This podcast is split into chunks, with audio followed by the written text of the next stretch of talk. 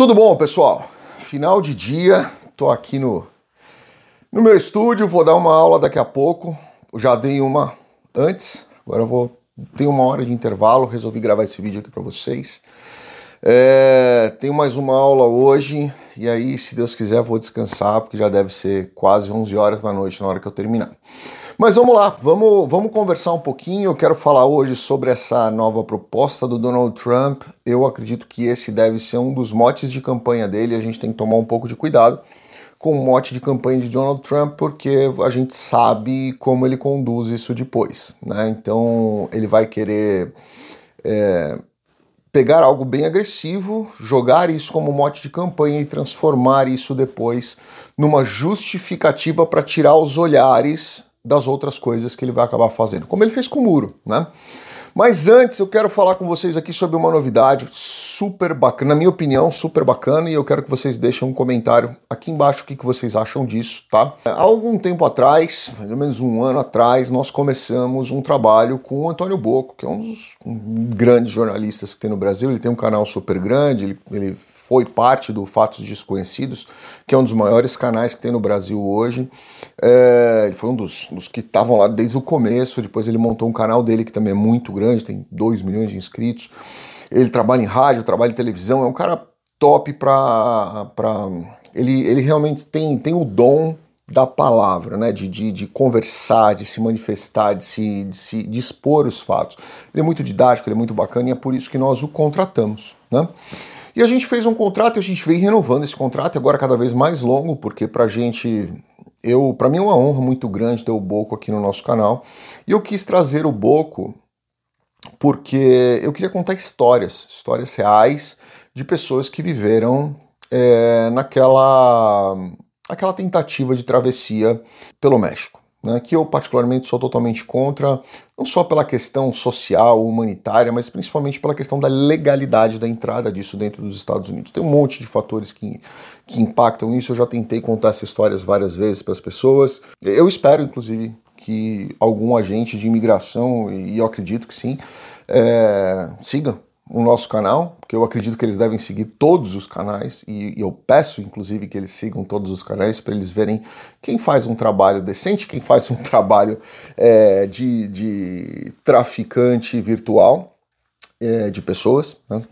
E agora a gente teve uma outra, uma outra ideia, na verdade eu tive essa ideia hoje e eu queria conversar com vocês porque nós mudamos um pouco o nosso projeto com o Boco e, e eu acho que vai ser muito legal porque eu acho que nós contamos já muitas histórias né, nessa série que nós criamos, O Rastro do Coiote, baseado no livro que eu tinha começado a escrever e que eu não consegui terminar e não vou conseguir terminar de escrever por, escrever por questões emocionais. Vocês não sabem o quanto abala a gente, o, o psicológico da gente conversar com essas pessoas que realmente passaram por sofrimentos muito grandes durante essa travessia. Vocês não têm ideia do que é. Eu já contei aqui, eu conversei com diversas pessoas e o psicológico dessas pessoas acaba eh, sendo tão, tão, tão abalado e acaba ficando tão pesado que a gente acaba absorvendo essa história. E, e para mim foi muito difícil lidar com isso, porque eu passava dias lembrando daquelas histórias, né? Eu tinha pesadelos à noite com isso. Então, assim, eu, eu achei melhor não, não fazer isso e eu quis criar essa outra forma de alerta. Em vez de ser um livro, eu quis criar essa série chamada Raça do Coiote. E que foi muito legal, muito bacana. Trouxemos o Richard Rasmussen, que é um outro cara gigante, conhecido internacionalmente e ele está conosco, está agora com contrato conosco, então é uma pessoa assim que vai fazer diversos vídeos aqui pra gente, se Deus quiser, vai trazer muita cultura aqui para vocês, porque ele esteve muitas vezes aqui nos Estados Unidos. Eu quero contar para vocês do Alasca, que é um lugar que eu amo. Então assim, eu acho que nós vamos conseguir fazer dois pontos agora que vão ser muito legais. Primeiro, o Boco, contando a história dos Estados Unidos. E por que eu quis que ele contasse a história dos Estados Unidos? Essas questões cívicas, as questões culturais, a questão desde a época da colonização, as guerras, os conflitos, é, a história do hino, a história dos povos, a história da, da anexação do Texas, é, a, a, diferença cultural entre cada um dos estados, por que, que isso acontece e tudo mais. Nós estamos colocando já é, em, em, pesquisa aqui o primeiro capítulo, que vai ser muito legal, e nós vamos fazer vários capítulos. Por que, que eu quero fazer isso? porque as coisas que nós trouxermos aqui, que nós vamos trazer aqui, são as questões do teste cívico para a cidadania. Então eu quero trazer aqui para o nosso canal, começar a trazer essa série que ela vai se basear na história dos Estados Unidos com base exclusiva nas perguntas do teste de cidadania. Ou seja, quem acompanhar a série inteira já está estudando para o teste de cidadania, certo?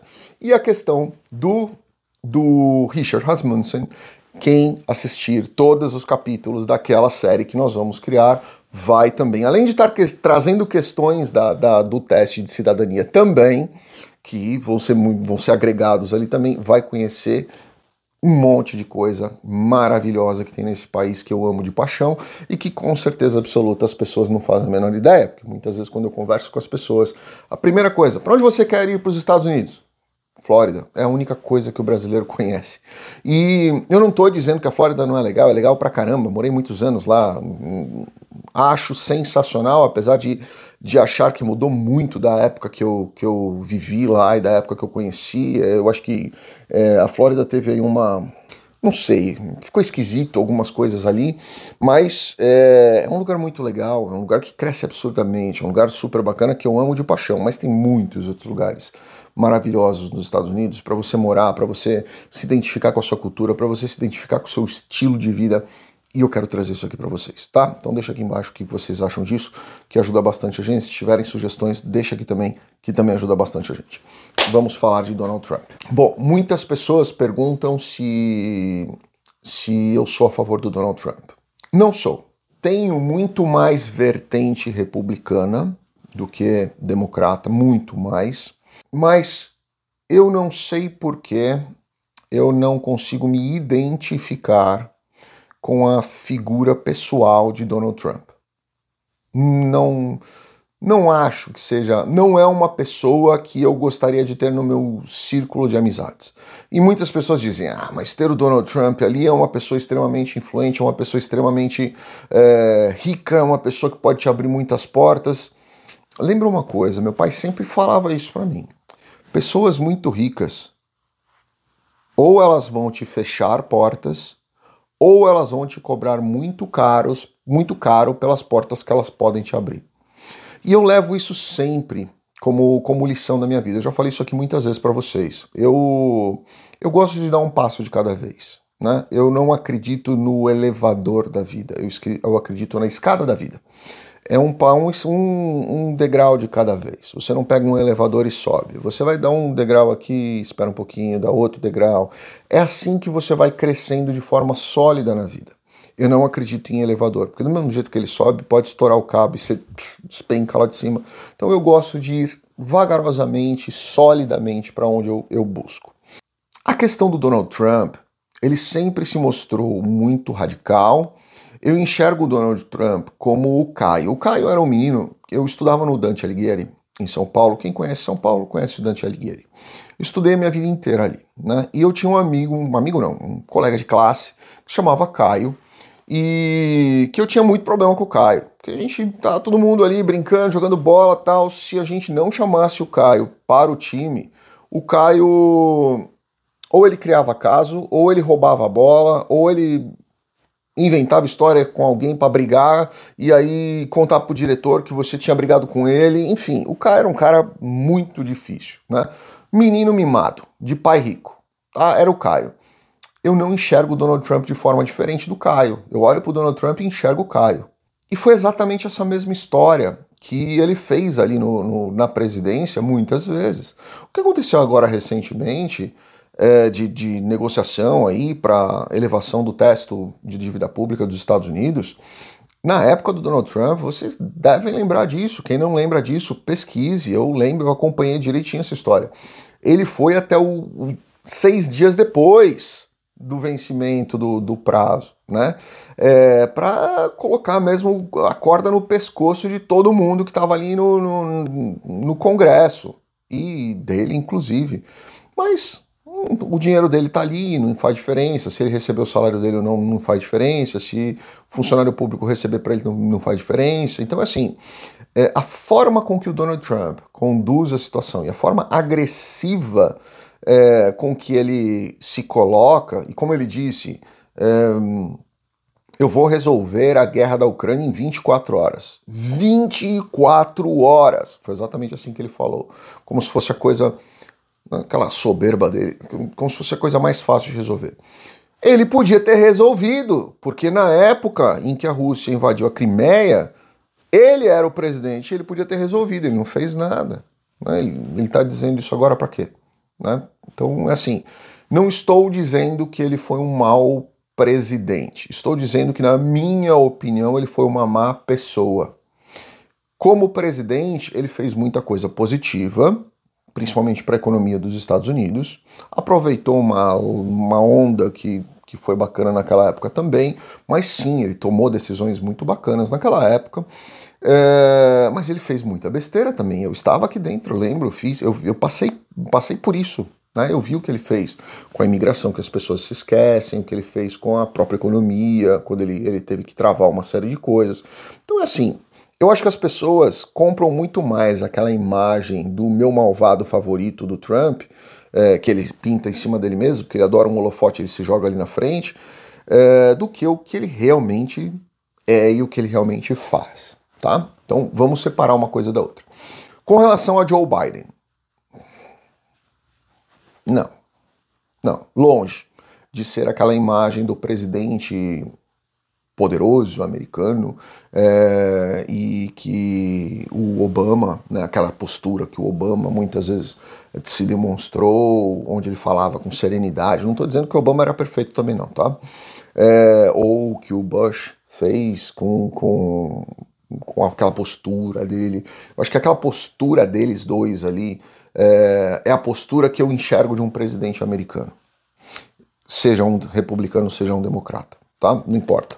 Mas, quer dizer, eu preferia um republicano, mas estou falando de postura e não de, de resultado. Né? Então, na questão de postura, eu acho que o Donald Trump ele, é, ele se coloca muito lá no, no, no, acima de Deus, abaixo de Deus, eu acho que abaixo dele vem Deus e depois vem os conselheiros dele para Deus e Deus pergunta para ele.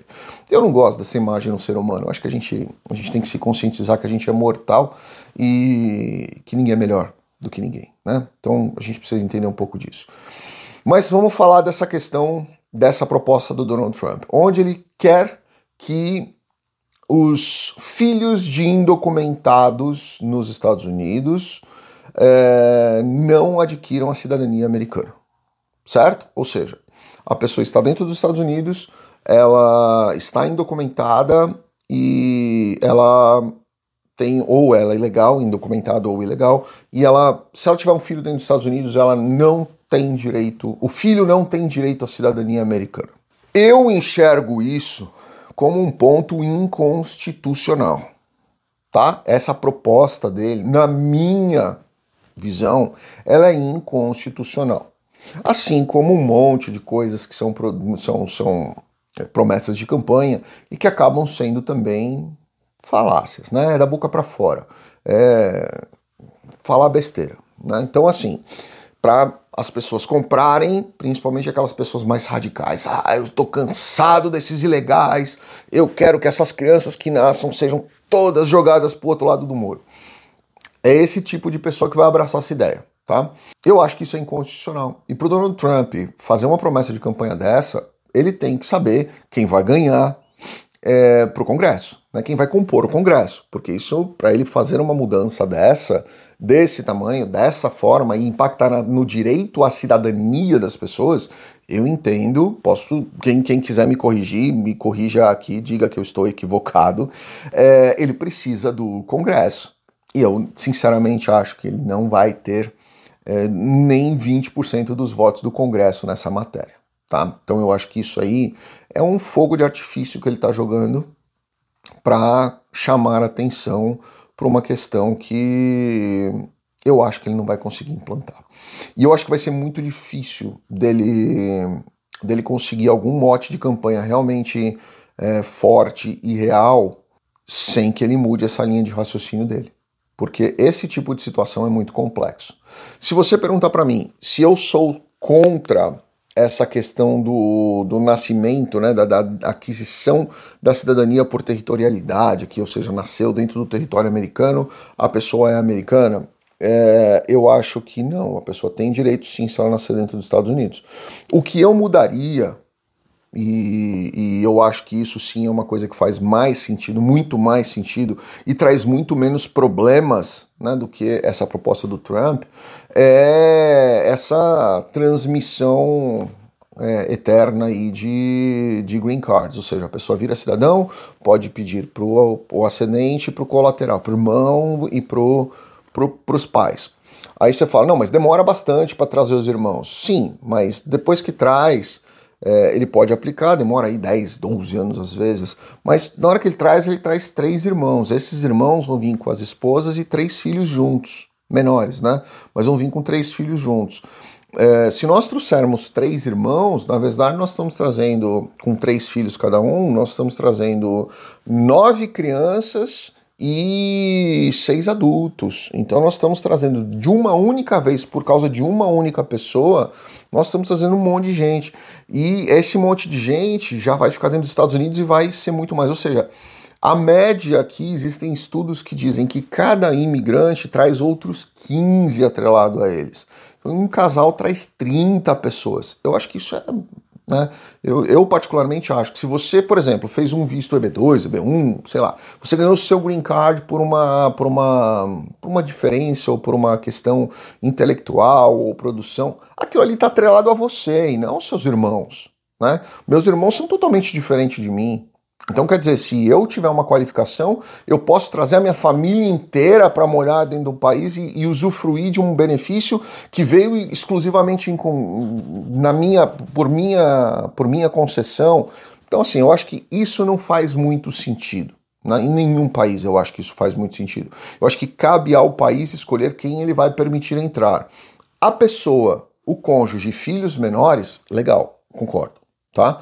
Mas mais do que isso, eu acho que você está abrindo muita coisa para pessoas que não tem sequer o mérito que, o que o aplicante tem, não tem o perfil do aplicante, mas simplesmente por fazerem parte de uma colateralidade como irmãos ou uma ascendência como pai e mãe, essas pessoas podem acabar vindo. E o pai e mãe, depois que pegam a cidadania, podem aplicar para os irmãos deles, ou seja, vai vir cunhados, primos, cachorro do cunhado que é filho do cachorro do primo. É, é um, eu, eu não concordo muito com isso. Né? Então eu acho que se o Donald Trump quisesse realmente controlar mais a qualidade da imigração, ele devia restringir a aplicante filhos e seus dependentes. E quando eu falo dependente, eu estou estendendo a dependentes é, físicos, emocionais ou financeiros, que podem ser os pais desses, desses aplicantes que tenham aí realmente a comprovação dessa desse tipo de dependência e não necessariamente só os filhos, né? Então, por exemplo, você tem é, uma pessoa com quem você tem a curatela dessa pessoa. Essa pessoa é sua dependente, ela pode integrar a sua petição. Então, esse é o tipo de coisa que eu acho que o Donald Trump deveria é, tomar um pouco mais de cuidado e focar. Não acho que essa questão dele impedir que quem nasça dentro dos Estados Unidos, independentemente dos status do, dos pais, não acho que isso vai passar, não acho que isso vai para frente e não acho que esse tipo de proposta seja nada além de uma ilusão, uma fumaça para fins eleitorais. Certo? Deixa aqui embaixo o que vocês acham da nossa novidade, deixa aqui embaixo o que vocês acham dessa questão do Donald Trump. Graça. Muito obrigado. Fiquem com Deus. Obrigado.